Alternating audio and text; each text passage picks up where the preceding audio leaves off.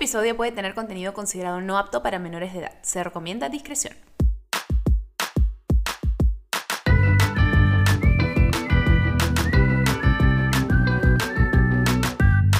Buenas, buenas. Hola bebés, ¿cómo estás tú? ¿Cómo estás tú? ¿Cómo estás tú? Y tú también el que estás manejando tu automóvil, ¿cómo les va? Ay, qué lindo encontrarnos nuevamente en otro episodio aquí en Bebé, escúchame. Porque sabes qué, Bebé, escúchame. En serio, este episodio te va a encantar. Es un tema que hemos tocado antes, o sea, no te voy a mentir, lo hemos tocado así brevemente por la superficie, pero merecía un episodio solito para él, así, solo para ti. Estoy muy emocionada de la invitada que tenemos también el día de hoy. Hace tiempo que quería conversar con ella, yo la sigo hace mucho tiempo en redes. Em, ella es una autora, además ha sacado hace poco su propio libro, también tiene su propio podcast. Eh, voy a más adelante comentarlos un poquito más. Pero ella es, ella era la persona con la que tenemos que hablar de esto de verdad, pues, o sea, ¿para qué les digo que no? Sí, sí, es la cruda realidad. Así que bueno, no voy a irme más en floros, no voy a irme más en exageraciones porque vamos a hablar muchas cosas con ella, va a estar súper genial este, este capítulo. Créeme que quieres escucharlo súper cómodo, súper feliz, si quieres hacerlo aún más interesante y simpático, pon tus velitas, hazte tus palomitas, sírvete un trago, lo que tú desees, ponte cómodo si estás manejando no, por favor, tú sigue mirando de frente a la autopista. por favor, sigue mirando de frente, no te distraigas. Pero realmente este episodio les va a encantar. Estoy súper emocionada. Entonces, vamos a hablar con una psicóloga, la máster en el sistema, que además tiene un máster en salud sexual y sexología clínica, es coach en sexualidad y de parejas, es autora del libro o sí, menos cuentos, más orgasmos y tiene un programa en YouTube llamado Te lo cuento. Pueden buscarlo si quieres y también pueden escucharla en su podcast Disculpen los ovarios, la creadora del blog Romina Castro Sexología. Denle la bienvenida. Romina Castro.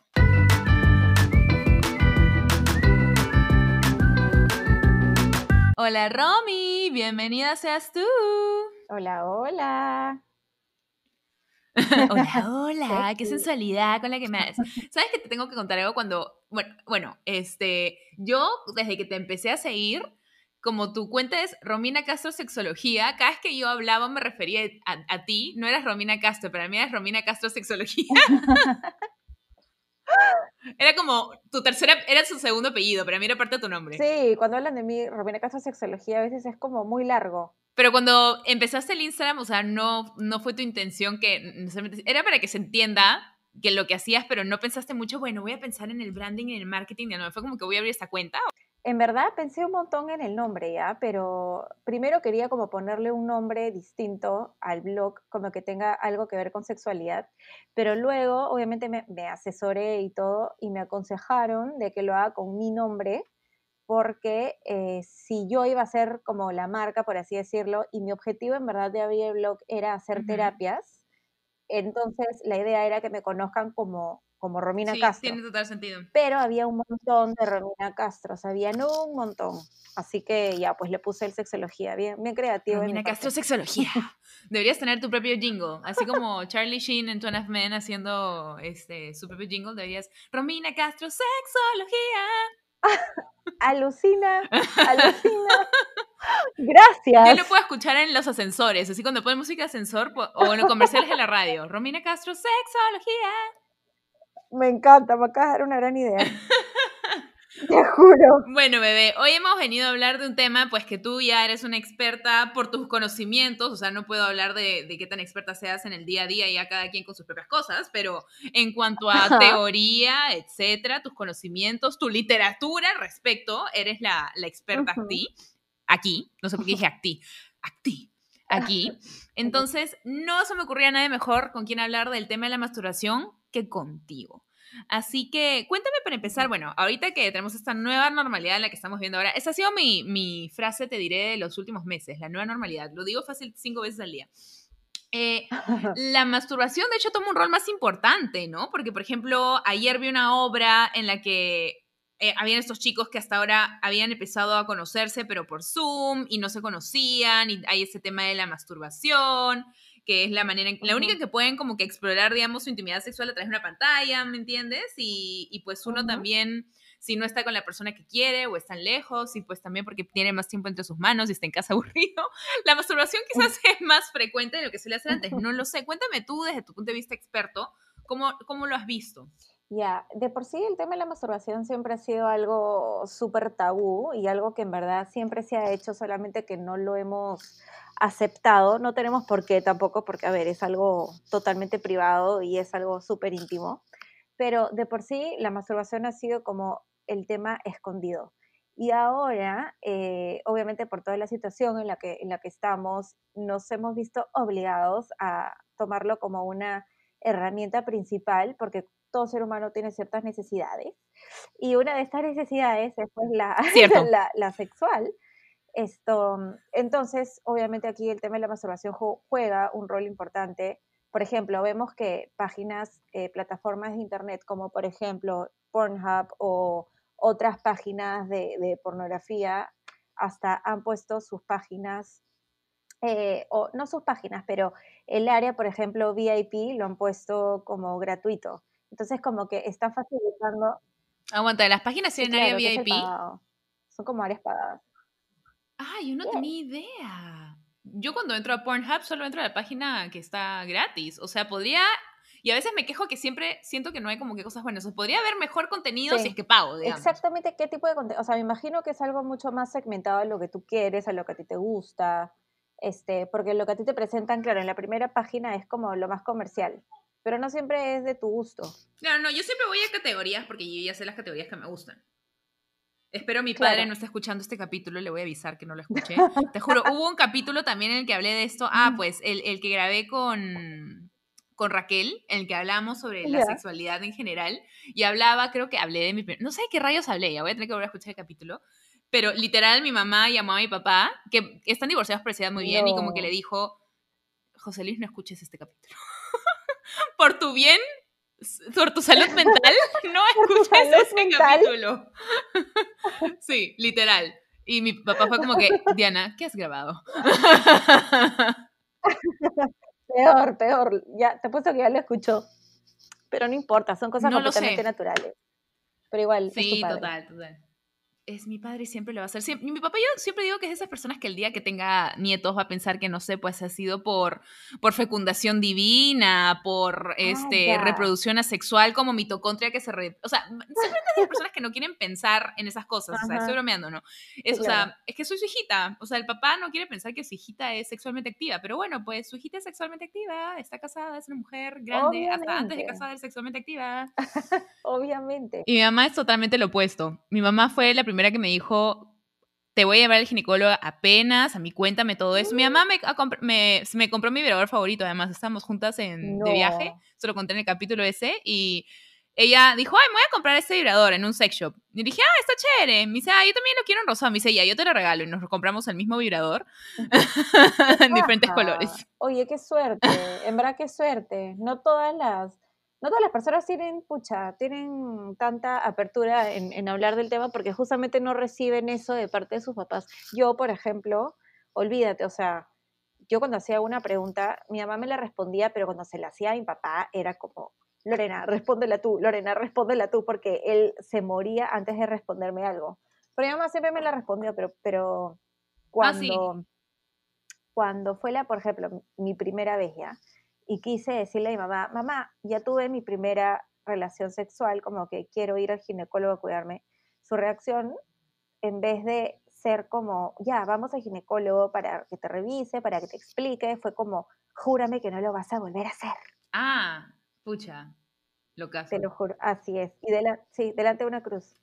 Bueno, yo hubiera esperado eso de mi mamá, porque en verdad mi mamá me decía todas esas cosas, pero yo no le quería, ¿ya? Yo pensaba que era una, yo pensaba que era una trampa para, para que me castigaran o para que me prohibieran bien a mi enamorada. O sea, como que yo decía, no voy a caer en esta trampa. Y luego mi mamá un día me dice, em, eh, ah, es que en esa época me acuerdo que habían comenzado a, hablar un montón de, de las vacunas que dan para el papiloma humano. Y tenías que, o sea, no haber tenido relaciones, supuestamente, no sé si eso sé verdad, según mito no tengo idea, pero en ese momento me dijo, ya, aprovechemos que tú aún no tienes relaciones para ponerte la vacuna. Y yo estaba como, "Ah, bueno, mami, ¿estás segura que solamente se puede si es que aún no tienes relaciones? Y me dijo, sí, así que hay que aprovechar. Y yo, bueno, tengo que decirte. Y le dije, y yo esperaba el grito de la vida, y de la nada me dice como, ay, qué lindo, y eres una mujercita, cuéntamelo todo. No sé qué, dije, puta, me había esperado que mejor me grite. No, ya era mucho, ya, es que me da vergüenza. Un día mi mamá literal me, al día siguiente me dice, no soy ya más grande, ¿no? Tipo hace unos años, al día siguiente me dice, "Mm, te escuché anoche en tu cuarto y comenzó a imitarme mis sonidos. O sea, ya mi mamá es otro level, o sea, no quiero hablar de las cosas con ella porque me, me da vergüenza. Sí, se mata de risa. Me muero. No, me Mi, muero. mi papá es un extremo y mi mamá es el otro. Entre los dos hacen un gran balance. Me puedo morir. Sí, mi mamá No, es los míos han sido mucho más conservadores. Sí. Bueno, e- eso, es, eso muestra un poco a todos cómo hay muchas cosas en el mundo, ¿no? Pero bueno, creo que nos hemos, eh, hemos ido un poco por las ramas, pero sí está divertido conversar contigo, Sí. mía. Em, hablemos quizás, eh, porque hemos dicho, ok, la pornografía, cómo cambian las cosas en cuarentena, etcétera, pero hablemos en sí de la masturbación. ¿Cuál es la importancia de la masturbación para la gente que dice, ay, es solamente eh, placer, que la gente tiene que hacer eso? O sea, ¿cuál es la importancia realmente física para el cuerpo y la salud mental de la masturbación? Ya. Eh, en verdad, bueno que lo mencionas porque como tú dices, cuando hablamos de masturbación piensas que es solamente algo netamente placentero o algo netamente que, le- que corresponde al campo erótico y no es así. La masturbación tiene muchísimos beneficios para nuestra salud, por eso es que hablamos de salud sexual. Por ejemplo, uno de los beneficios es eh, mejora muchísimo tu sistema inmunológico. Y justamente los sexólogos hablábamos de este tema en pandemia, porque así como la gente se cuidaba haciendo ejercicio, comiendo sano, que está súper bien durmiendo, no estresándonos, el tema de la masturbación, más allá que como, como masturbación, o sea, la masturbación te lleva a un orgasmo, el beneficio de, de estos dos es que incrementa tu inmunoglobulina. ¿Tú sabes lo que es la inmunoglobulina? No tengo idea. Ya, esto de acá, que es una palabra bien rara. Yo antes decía inmunoglobina, o sea, no, es inmunoglobulina, pues lo tengo que decir despacio. Es lo Inmunoglobulina. que Exacto. Es lo que tenemos en el cuerpo que hace que nuestro sistema pueda eh, combatir mucho más fácil las bacterias y los virus en nuestro cuerpo. Entonces, el, tener orgasmos, o sea, y a través de la masturbación, porque no siempre necesitamos a alguien para lograrlo, hace que aumente en un 30%. Entonces, aumenta nuestro sistema inmunológico. Esto es como lo más importante que tienen que saber acerca de la masturbación para que lo vean como un tema que es realmente salud. Además, que nos induce al sueño, además que nos permite conocernos mejor a nosotros mismos, nos ayuda en el tema de la autoexploración, nos ayuda muchísimo a fortalecer la autoestima. Todo esto es como, es que lo que pasa es que si hablamos de masturbación está bien hablar de los beneficios físicos, como es el que ya hemos mencionado, pero también en temas emocionales, porque cuando hablo de sexualidad es como que algo súper integral, la parte física y la parte emocional, porque es algo que no se puede separar. Claro, es- eh, vienen en paquete. Este, ¿qué más? Tiene eh, beneficios, bueno, en que te induce al sueño, también, por ejemplo, reduce el tema de los dolores, funciona como un analgésico, así que antes de tomarte alguna pastillita, algún analgésico para el dolor de cabeza, para el dolor de espalda, para el dolor hasta de los cólicos menstruales, la masturbación puede ser tu mejor amigo. Ah, buenazo. Entonces yo justo que estoy con cólicos porque gané la regla, en lugar de, de ir y tomar una pastilla, simplemente voy y saco mi vibrador favorito y ya está. Yes, pero en verdad debería ser una masturbación eh, que te cause un orgasmo para poder tener estos beneficios. Bueno, no es por nada, pero ya después de, tengo 30 y voy a cumplir 32 años, o sea, muchos, muchos años de experiencia en masturbación, siempre, siempre mi masturbación termina no en uno, sino en múltiples orgasmos. Oh, bien. Es que no, ese es uno de los beneficios también, pues, de, de, o sea, nosotras como mujeres, corrígeme tú si me equivoco, pero esto es lo que yo he visto en base a mi experiencia. O sea, cuando uno está teniendo una relación sexual con su pareja, eh, especialmente si es un hombre, a mí me pasa que, porque yo, yo hasta ahora solo he tenido relaciones con hombres, eh, a mí me pasa que, por ejemplo, ellos, pues, una vez que ya terminan, a veces yo puedo haberme venido una, dos, quizás tres veces, ¿ok? Este, y luego cuando ellos sí terminan, ya tienen sueño. O sea, ya es como, bueno, y está, diver, buenazo, chévere, comienzan a roncar. En cambio, a mí me pasa que cada orgasmo que me da es como, quiero otro, y quiero otro, y quiero otro. Entonces, eh, sí, me pongo, si quieres, dime golosa. Pero de verdad que, o sea, eh, con la masturbación, digamos que ya tú, tú pones el límite. em, Tal cual. Me, me suele pasar que tengo más orgasmos cuando estoy sola, porque pues paso más rato y literal me pongo a, no sé, a leer y luego digo, bueno, ya es hora de otro pling, y luego es hora de otro pling, y me puedo quedar fácil una hora con la cosa ahí y me he dado un, un montón. En cambio, cuando estoy con mi esposo, por ejemplo, eh, puedo haber tenido dos o tres hasta que él llega, pero cuando él llega, Ujú. ya en verdad le da sueño. Y eso me ha pasado con otras parejas en el pasado, entonces me imagino que es algo normal para los hombres, Sí, porque siempre les da sueño. sí. Lo que pasa es que la, respuesta sexual, tanto en mujeres como en hombres, si bien es cierto, comparten muchísimas cosas en común, como por ejemplo todas las etapas del placer sexual, que es la parte del deseo, la excitación, la meseta, el orgasmo. Una vez que alcanzamos el orgasmo, viene la parte de la resolución, ¿ya? Que es como la parte en la que nuestro, nuestro cuerpo vuelve a su normalidad, por así decirlo. Entonces, cuando llegamos al pico del orgasmo, la mujer puede tener todos los orgasmos que quiera y luego pasar a la parte de la resolución. Los hombres no, los hombres solamente tienen un orgasmo y si bien es cierto, pueden tener otro, les va a demorar muchísimo más. ¿Por qué? Porque después de alcanzar un orgasmo, la sangre que está en los genitales tiene que regresar a todo su lugar. Toda la irrigación regresa a todo su sitio. Entonces, es mucho más probable que la sangre vuelva mucho más rápido a los genitales de las mujeres que en el de los hombres. Por eso es mucho más lento y les causa sueño.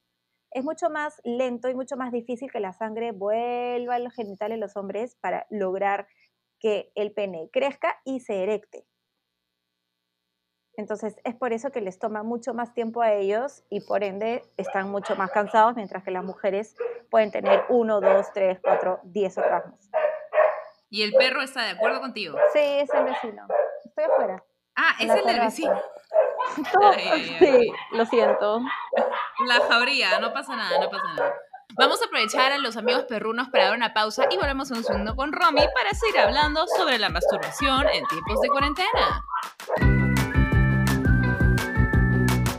Estamos regresando acá con la Romina Castro Sexología. No, no es así, es Romina Castro Sexología. Y vamos a hablar eh, ahora un poco más de, los mitos de la masturbación. Ya hemos hablado un poquito de cómo puede ser diferente para hombres y mujeres, pero eh, ¿cuáles son los mitos? Ya que es algo tan tabú y que la gente, como tú dices, realmente no le gusta hablar de ello. em, ¿Cuáles son algunos mitos que la gente que quizás no está muy informada al respecto cree o, comparte sin, sin, sin realmente conocer mucho a detalle sobre el tema de la masturbación? ¿no? A ver, cuéntanos, tú debes tener todo el, todo el insight. Ya, mira, por ejemplo, el mito que más escucho, sobre todo para las personas que me escriben, es, eh, piensan que mientras más me masturbe, menos placer voy a tener. O sea, es como si tuviéramos una cuota exacta de placer, claro. Entonces, si es que me masturbo constantemente, entonces ya no voy a disfrutar con mi pareja. Ay, no, qué pena que alguien pueda pensar eso, lo que se está perdiendo. Claro, cuando es completamente al revés. Y es lo que, lo que yo les explico. O sea, mientras más lo hagas contigo misma, mejor va a ser porque cada vez te vas a conocer mucho más, vas a conocer nuevos puntos en tu cuerpo, vas a conocer nuevas posiciones que puedas hacer y las vas a compartir con tu pareja. Entonces, no hay una cuota límite, sino es completamente al contrario. Mientras más lo hagas, mejor o más probabilidades tienes de disfrutar con tu pareja. Claro, totalmente. Aparte, es algo que puedes compartir también con tu pareja, o sea, masturbarse juntos también, no, no sé, o sea, probar cosas nuevas. Tal cual, tal cual. Eh, otro, por ejemplo, otro mito que, que me pasa es completamente al revés. O sea, mientras más lo hagas, más adicto te vas a volver. Como que esta idea de que si empiezas a hacerlo, te vas a volver adicto. Como que es una droga. Sí. ¿Lo has escuchado antes? Ya. ¿Y cuáles son las bases de eso? No, no realmente. ¿Y cuáles podrían ser las bases de eso? Que porque, ah, ah, ya, porque en teoría uno al masturbarse libera endorfinas y eso como que es la hormona de la felicidad o algo por el estilo y quizás uno se vuelve adicto a eso, no lo sé. Esa es la idea, digo, no que sea correcto, sino que esa puede ser su argumento. Ya. Eh, sí, o sea, puede que sea, porque en verdad pueden haber muchísimos argumentos y son cosas que venimos escuchando desde hace muchísimo tiempo. Este, pero, a ver, ¿qué es lo que pasa? Que definitivamente puede haber una adicción a la masturbación, sí, pero no es que la masturbación te puede conducir al ámbito de la adicción. No sé si me dejo entender. Si lo explicaras un poco más, a ver, para entenderte más, porque, o sea, yo entiendo la lógica, pero una persona que quizás sí piensa que puede verse algo adictivo, ¿cómo le explicas de manera clara que no es así? Ya, mira, por ejemplo, nosotros podemos, o sea, el tema de la adicción puede estar presente en una persona, sobre todo si es que ya tiene una carga genética, y la adicción se va a representar en distintas partes, o sea, puede ser una adicción al alcohol, puede haber adicción a las drogas, adicción a las compras, al juego, y también existe la adicción a la masturbación. Al azúcar. No quiere decir, exacto, pero no quiere decir que porque yo me masturbe me vaya a ser adicto. Ahora, esto es algo que lo podemos manejar y lo podemos controlar desde que somos chicos. Si una persona, si vemos, si vemos a un niño, por ejemplo, que empieza con el tema de la autoexploración, porque va a pasar y es algo completamente normal, si vemos que empieza a reemplazar actividades que le corresponden a su edad o obligaciones, como por ejemplo, prefiere masturbarse o prefiere tocarse en vez de jugar, o prefiere hacerlo en vez de ir al colegio, o ya soy adulto y veo que prefiero quedarme en mi casa masturbándome que ir a trabajar, o que cocinar y comer, ¿me entiendes? Si empieza a reemplazar... Ah, ya, claro, ese es otro level. Exacto. Entonces, si ya veo que empieza a reemplazar esas cosas que realmente son importantes y necesarias para mí y para mi desarrollo, ya podríamos estar hablando de una adicción, pero es algo que está bajo nuestro control. No es que porque me masturbe por un tema de placer vaya a desarrollar la adicción. ¿Y desde qué momento más o menos en la vida de un ser humano es normal masturbarse? Porque yo sé que en niñitos, a lo que bebés, este, infantes pequeños, es normal que se estén tocando un poco para explorar, sí, por curiosidad, no necesariamente porque dicen, oh, esto se siente bien, sino porque simplemente están viendo como su su genital como si fuese, no sé, pues, o un dedo o un codo. O sea, están explorándose. Eso sé que es normal. Pero ¿en qué momento pasa ya a ser un tema de, de, descubrimiento de la salud sexual, por así decirlo? Porque, por ejemplo, yo me acuerdo cuando era pequeña y yo no era tan niñita, o sea, era ya, no sé, pues que estaba en primaria o algo por el estilo. Y me acuerdo que eh, me di cuenta que poniéndome contra el chorro de la ducha se sentía rico. Yo no sabía exactamente que eso era masturbarse, pero ahí comencé a hacerlo como un hábito cuando me bañaba. Entonces, eso tengo entendido que es un, tipo de masturbación. Entonces, ¿en ¿desde qué momento es más o menos normal que un niño este, comience a, masturbarse explorándolo desde el tema de la salud sexual? Ya, lo que pasa es que, por ejemplo, en tu caso, eh, cuando has estado, una vez que sientes esta parte placentera, ya estamos hablando de, de, salud sexual, ya estamos hablando de placer, ya estamos hablando de sexualidad aunque hablamos de sexualidad en verdad desde, que somos bebitos, pero ¿qué es lo que pasa? Que yo puedo empezar a sentir rico y eso en verdad, mira, yo le cambio el pañal a Bastian, que ahorita Bastian tiene un mes y medio, le cambio el pañal y cuando yo me doy cuenta que cuando le toco los huevitos, sonríe. Sonríe. ¡Ay, qué lindo! sí, y es, y, y es más, yo me río y le digo, ay, te estás riendo porque te estoy tocando los huevitos. Obviamente porque es rico.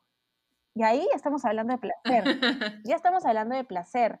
Lo que pasa es que... Y tiene un mes y medio. exacto. Y tiene un mes y medio. Lo que pasa es que nosotros, como adultos, somos los que le ponemos la connotación erótica.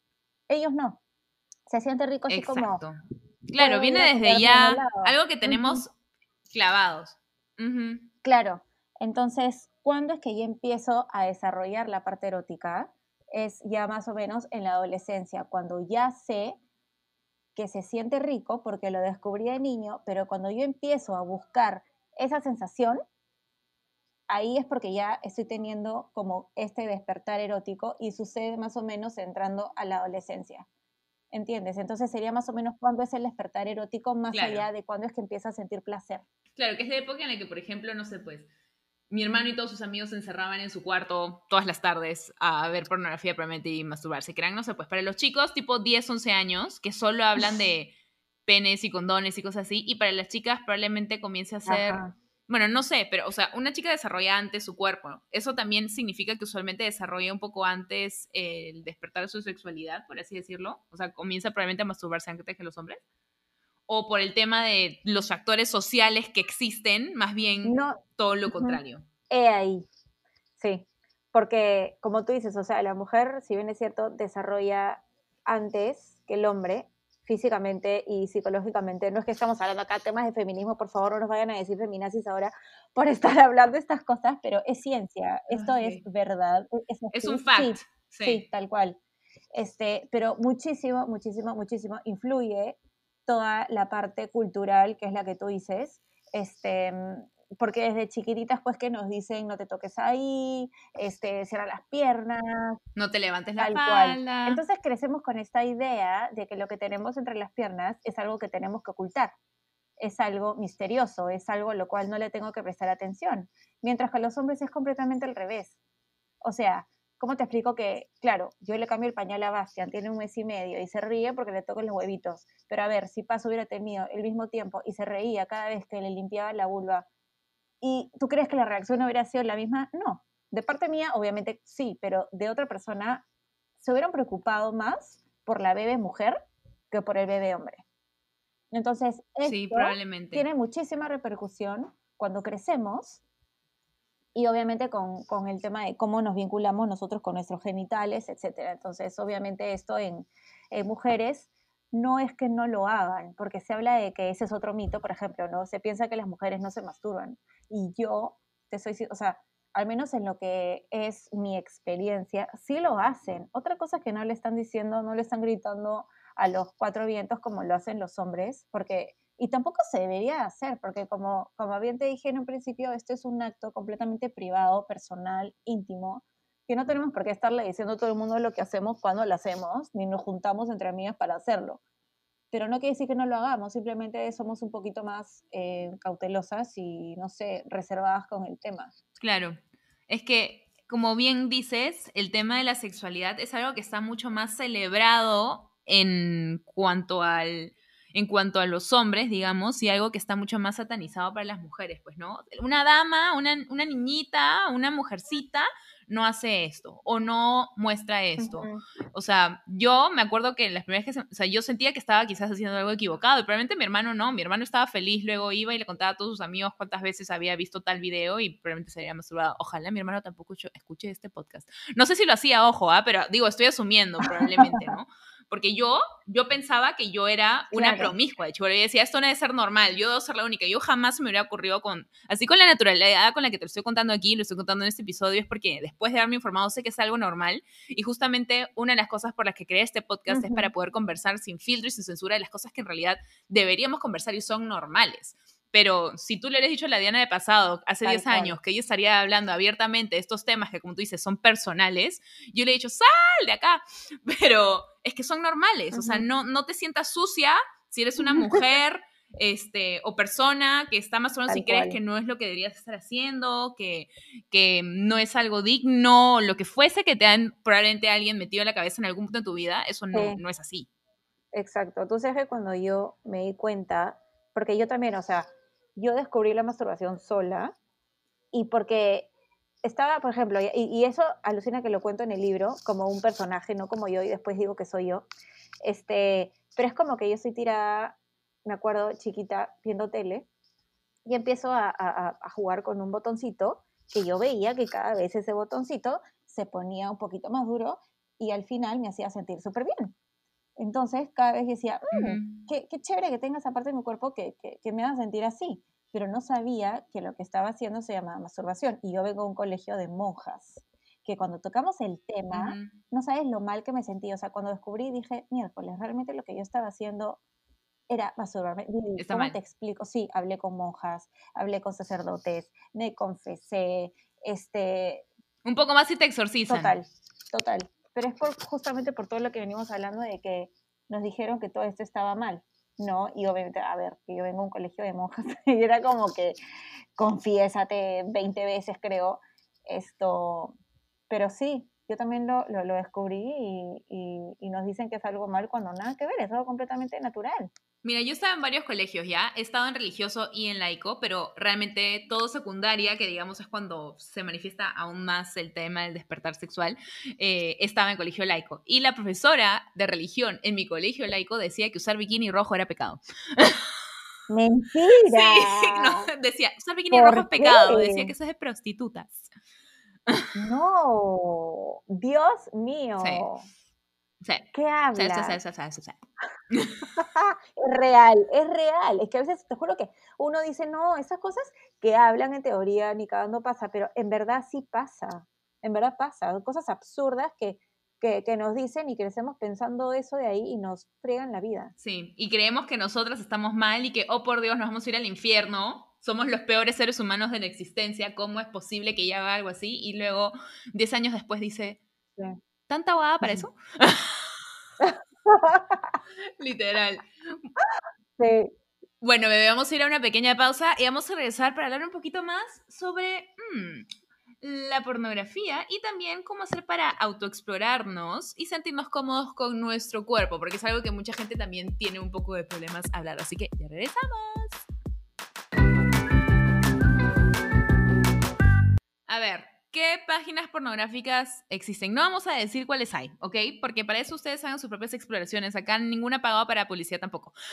Pero, este... Tal cual. Hablemos un poquito de la pornografía en sí, porque, por ejemplo, a mí sí, a veces, eh, o sea, especialmente para masturbarme, me es difícil masturbarme si es que no veo pornografía. O sea, si estoy con mi pareja, no necesito pornografía, pero si estoy sola, sí necesito porque, pues, no sé, no estoy en el mood, no sé, o sea, a mí la pornografía me ayuda, o sea, no sé si sea algo que le pase a todo el mundo. Ya, no es algo que le pase a todo el mundo porque cada quien tiene distintas cosas que los, que los excitan, que los prenden. O sea, tú puedes ver pornografía y otra persona puede, no sé, hacerse un café porque el olor a café le, le pone. O sea, a lo que voy es que cada persona tiene gustos distintos. Ahora, este, si bien es cierto, sí, la pornografía está, existe para despertar la excitación. Es más, por ejemplo, con personas que tienen bajo deseo sexual o que no llegan al orgasmo, yo trabajo muy de la mano con la pornografía, pero yo siempre aconsejo, antes de la pornografía, la lectura erótica. ¿Tú has podido leer algo, algo erótico?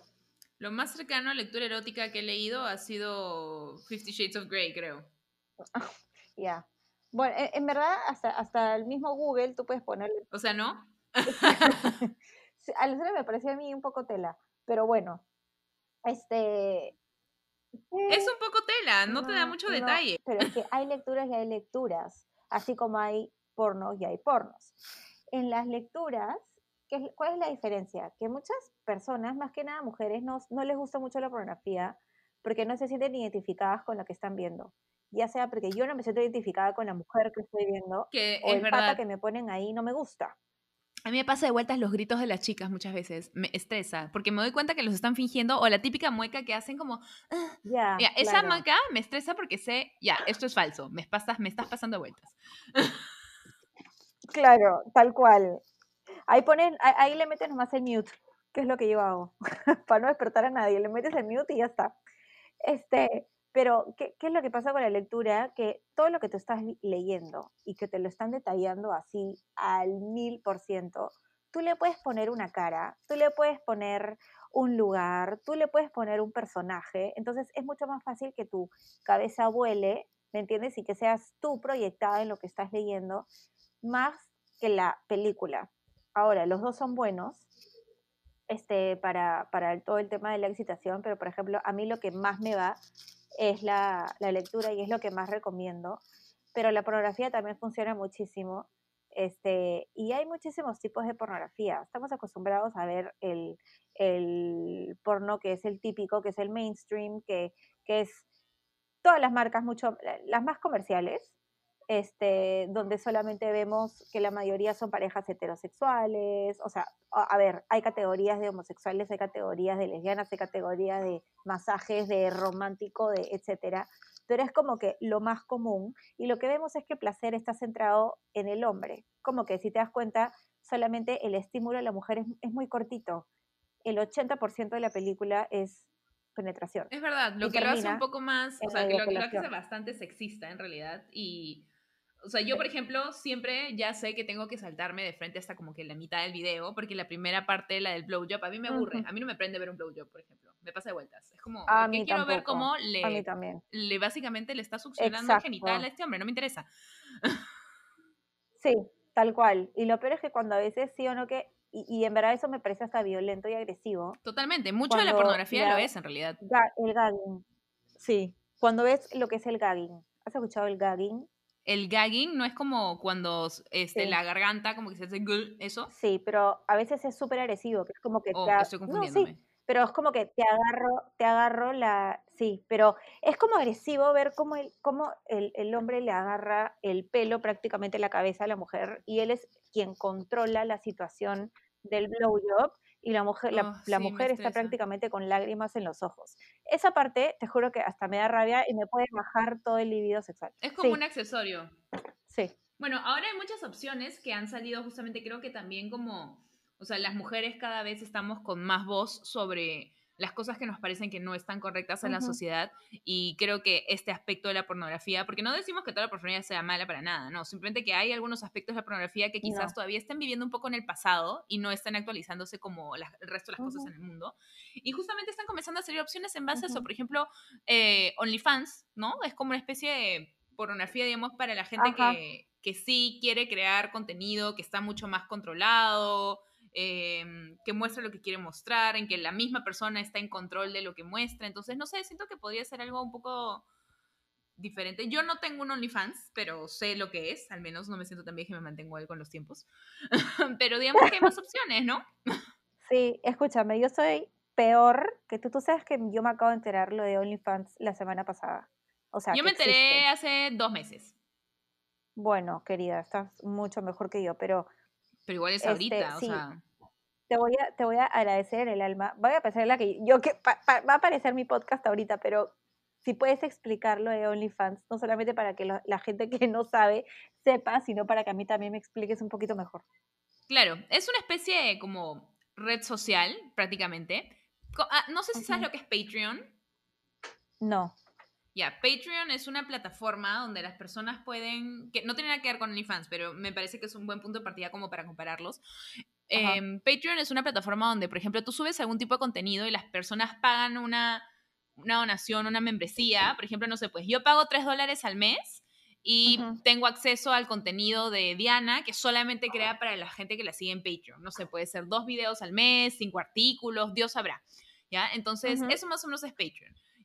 OnlyFans tiene una dinámica similar en la que básicamente tú pagas una membresía por una cantidad de tiempo determinada y tienes acceso al contenido que estas personas crean y en, o sea, en su mayoría básicamente es como, es casi como pornografía, pero tú eres todo, tú eres la productora, la grabación, este, eh, la administración, todo. Entonces, estas personas como eh, pagan una membresía y tienen acceso a ver todo lo que tú estés dispuesto a mostrar, ¿me entiendes? Y hay personas que, por ejemplo, hace poco me enteré de esta mm, de este chico que, que era una estrella pornográfica en no sé dónde y creó su cuenta de. OnlyFans y ya ha dejado de trabajar con la industria en sí porque pues también muchas veces parece que aparentemente a los, a los pornstars tampoco es que les pagan los que deberían. Dios sabrá cómo Ujú. funciona la industria, no estoy muy enterada, pero ahora él es dueño básicamente de todo y controla todo lo que entra y sale y ha creado, se ha, ha gastado en su equipo y todo y básicamente es como si creara su propia pornografía ya con su propio estudio gracias a la plataforma de OnlyFans. ¡Qué monstruo! Ahora voy a hacerme, voy a, me voy a poner a, a ver eso. Me parece súper interesante. La verdad que bien chévere porque, o sea, para las personas que están ahí debe ser súper empoderador porque es, tú pones las reglas y, y por ese Ajá. aspecto como que bacán porque en realidad, o sea, no sé cómo serán los términos de privacidad, ¿no? Pero eh, me, me parece chévere porque la gente evidentemente es la que tiene el control. Entonces eso me parece bacán. Y siento que lo hace Sí. más ético. Y así como tú dices, sí, y así como tú dices, no es que la pornografía sea mala, porque hay mucha gente que, por ejemplo, cuando yo digo eso, me dicen, ¿cómo vas a decir que la pornografía no es mala? Y en verdad no es mala, solamente que el porno comercial, el que estamos acostumbrados a ver, nos puede mostrar partes negativas de la pornografía, pero no, no podamos generalizar así porque hay películas eróticas que muestran completamente otro lado, como esta, como este ejemplo del, del, del que estu- de- del que estás diciendo tú, pero no podemos generalizar y decir que es mala, pero también mucho hacemos nosotros con respecto a eso. No sé, o sea, si es que yo no recibo educación sexual, porque, a ver, claramente no la hay, pero si es que no recibo educación sexual, si es que no me hablan de sexualidad en mi casa, ni mucho menos, obviamente voy a responder todas esas curiosidades en internet. Y en internet está ese, esta, esta, esta pornografía que no es la, la adecuada, por así decirlo, y voy a crecer pensando y creyendo que lo que estoy viendo es, es real y a la hora y la hora me doy cuenta que este, no, no es así. Por ejemplo, yo cuando era, cuando pues era todavía más teenager y también veía mis la pornografía, etcétera, para masturbarme, yo pensaba que, ah, ya, entonces yo tengo que ir a depilarme porque no está bien que tenga pelos abajo, porque todas las que estoy viendo es que están depiladas. Y, o sea, diferentes también estándares, o sea, ¿qué es lo normal? Y probablemente si yo Claro. viera solamente esa pornografía y como tú dices, no tuviera absolutamente nada de acceso a otro tipo de educación sexual completa y real, pensaría que entonces es normal para poder tener una relación sexual que un hombre me tire del pelo y me haga, como tú dices, me obligue a tal cosa, Ujú. me fuerce a tal cosa. Y como que en verdad no es así. Sí, no, para nada. Y en verdad mu- muchas eh, disfunciones sexuales que yo veo en terapia, que, que yo veo en consulta, vienen a raíz de la pornografía. Muchos, eh, no muchos, pero algunos chicos que han venido a mí vienen, por ejemplo, pensando que sufren de eyaculación precoz. Pero cuando hablo con ellos y les digo, ¿por qué crees que, que, que sufres de eyaculación precoz? ¿Cuál es más o menos el tiempo eh, en el que dura según una penetración? Y me dicen cinco minutos y arrochadísimos. Y le digo, bueno, cinco minutos es el tiempo promedio. Y cuando les digo esto, simplemente es como, ¿what? No, o sea, no debería de durar como 25 minutos, 30 minutos. Y le dije, dime cómo podrías hacer para lograrlo. y cuando lo descubres, me avisas, porque eso no, no es así. O sea, el tiempo promedio es de 5 a 7 minutos más menos. O sea, hasta 3 minutos es un tiempo promedio solamente de penetración. Entonces, pero claro, crecemos con eh, todo esto que hemos visto, que el porno pues dura, en verdad es cuánto tiempo de penetración puede durar una película. Y no sabemos que, que, que los actores, sí, están ahí, pero está toda la parte de edición, o sea, no sabemos y no nos damos cuenta que está la parte de la edición en la que, por ejemplo, los actores están ahí, no sé, pues ya, sí, están tirando, pero terminan, se van a tomar un café, conversan, pasean, de repente duermen y al día siguiente regresan a la misma posición y continúan, pero eso lo juntan. Entonces parece que es un huevo de tiempo. verdad, eso tampoco me hubiera puesto a pensar. Sí, Yo pensé que era es. todo, no sé, pues, en dos horas y lo cortan. No, o sea, hay de todo, pero en verdad yo he hablado, he Maña. hablado hasta, sí, he la otra vez pude entrevistar a, a- no sé si tú la conoces, bueno, se llama Liona, es una española ilustradora que ha centrado todo su trabajo en lo que es la sexualidad, que a mí me encanta, este, y ella eh, ha hecho y ha trabajado mucho en el cine pornográfico, de- el detrás de cámaras y yo le preguntaba si esto era verdad, porque era algo que yo había escuchado y ella me lo ha confirmado. Eso pasa, pero es algo que no sabemos, pues. Es el detrás de cámaras. Es como yo me puedo demorar tres diferentes días para grabar un solo video y el video dura 20 minutos. No es que yo logré hacer todo eso en 20 minutos. Es la magia del cine. Exactamente. Yes, Así yes, es. yes. Y la falsedad del porno. pues. Bueno, vamos a ir a una última pausa y vamos a volver para unas pequeñas conclusiones con mi querida Romy. No, a decirlo bien. Romina Castro, sexología. Y ya volvemos.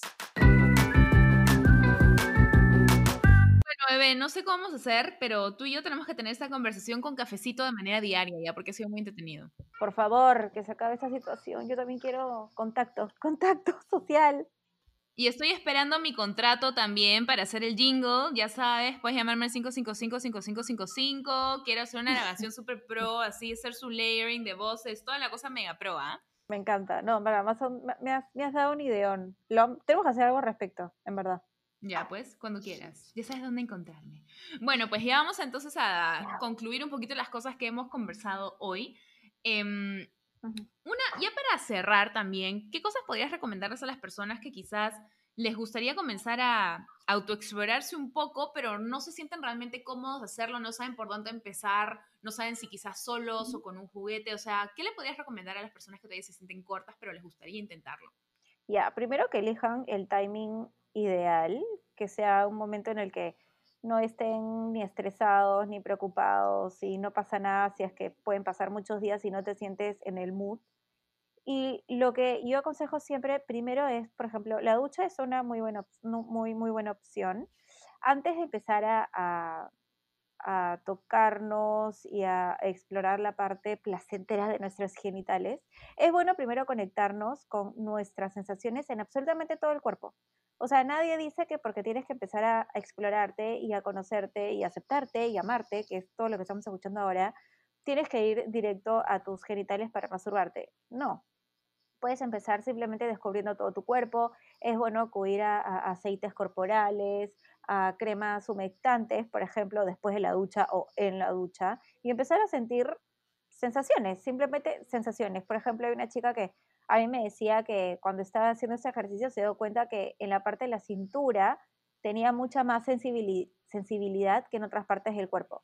Entonces ya es como que empezamos a conocer un poquito la parte de placer de mi cuerpo sin haber llegado a los genitales necesariamente. Entonces, empezar así va a ser que tengamos un poquito más de confianza en el momento en el que vamos a empezar a explorar nuestros genitales. Y cuando ya lleguemos a esa etapa, lo que yo aconsejo también primero es eh, verte. Agarrar, de hecho, has escuchado mil veces porque todos lo dicen que tienes que agarrar un espejo y verte la vulva. Este. Yo solo no lo he hecho, ¿puedes creerlo? ¿En verdad? ¿Por qué? Sí, no sé, porque nunca me ha... No sé si mi, mi cuerpo es un poco sobrado dice, ya me conozco. y eso es lo que tengo que saber, pero no, nunca he agarrado un espejo. Aparte, como que el ángulo es un poco incómodo. No sé, nunca lo he intentado. Y creo que nunca he tenido un espejo de mano como para hacerlo tampoco. bueno, es que en tu caso, es que esto es como que para empezar. Ya tú estás bien avanzada, querida. Tú ya te, conoces de arriba abajo, de izquierda a derecha. Así que ya, ya para qué, no hay necesidad. Pero pero ahora me da curiosidad, ¿sabes? Pero al mismo tiempo, o sea, me imagino que eso también es por todos los factores como sociales, ¿no? Pero, o sea, a mí personalmente ver como que, no sé si, no sé cómo sea mi pero al menos como veo, me imagino desde donde estoy, cuando estoy sentada, o sea, no es que me interese mucho tampoco estar viéndola o explorándola o... O sea, pero bueno, o sea, si no sientes esa necesidad, entonces no lo hagas. O sea, no es algo que, que es un must, ¿me entiendes? Pero si es que vamos a empezar con todo el tema de la autoexploración, sí es importante.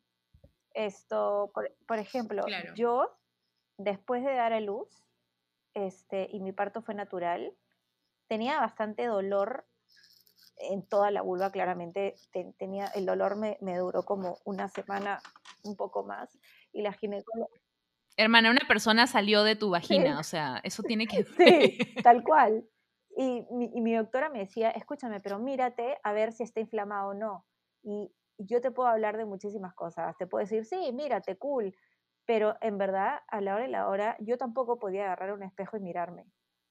Porque era como, no quiero, o sea, no quiero verme, o sea, no quiero ver esa parte afectada, por así decirlo, o no quiero, simplemente no quiero, no, no, me sentía cómoda. Y entonces me decía, bueno, si no te sientes cómoda, entonces no lo hagas. Y sí, entonces simplemente esperé a que pase el dolor y bueno, y me imagino que ya habrá regresado a su normalidad. Tengo que explorar, sí, tengo que explorar, pero por eso te digo que es muy importante este, que tú te sientas cómoda al respecto. Y si no, no pasa nada, no pasa nada. Hay, hay chicas que me escriben y me dicen, Romy, yo la paso muy bien en mi, en mi vida sexual, pero no me atrevo a masturbarme. No pasa nada, o sea, si en verdad estás contenta, sí, estás satisfecha, sí, entonces, ¿por qué tenemos que hacer algo con lo cual no estás preparada todavía?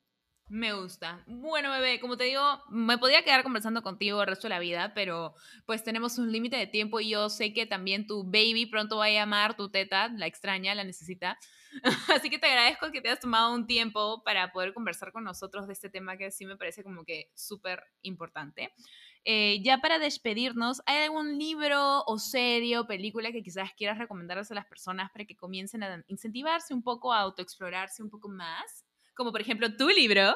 Este, bueno, en verdad no, gracias a ti, gracias a ti por invitarme para hablar de estos temas porque me dan, me das, ¿cómo se dice? Me hacen la, en la, en la yema del gusto. También podría hablar de esto horas, horas. Este, pero sí, bueno, está mi libro que se llama O sí, menos cuentos, más orgasmos, que lo pueden conseguir en, en cualquier librería, en verdad está en todas las librerías, sobre todo en Crisol y en Ibero. Y también lo pueden conseguir en versión ebook, así que ahí lo tienen. Así es. Cuéntanos también de tu podcast, pues, bebé. Aquí a la gente que le gusta escuchar podcast. Ay, sí, ya, soy pésima. Soy pésima, sí. También tengo un podcast donde hablo muchísimo el tema de, de sexualidad y empoderamiento femenino. Lo tengo con Ale, Ale que es más conocida como La Mujer al Borde. Y tenemos el podcast que se llama Disculpen los ovarios, está en Spotify y ahora obviamente por toda la situación también tenemos, eh, lo tenemos en YouTube.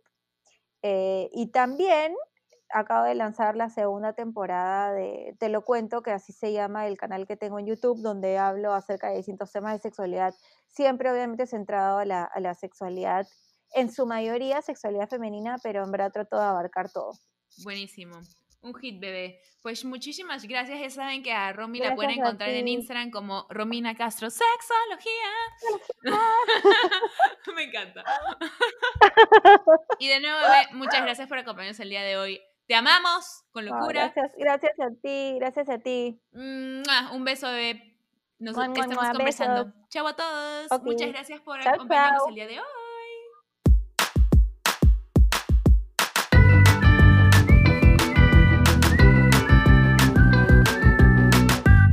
Bebé Escúchame. Agradecimientos especiales a Mim La Fábrica, que ha producido para nosotros todos estos jingles que han escuchado durante el programa. Mil gracias, mil puntitos. Y abajo les dejaré sus datos para que los contacten. Cualquier duda, síguenos por el Instagram, Bebé Escúchame Podcast, y nos vemos en un siguiente episodio. Adiós, bebés.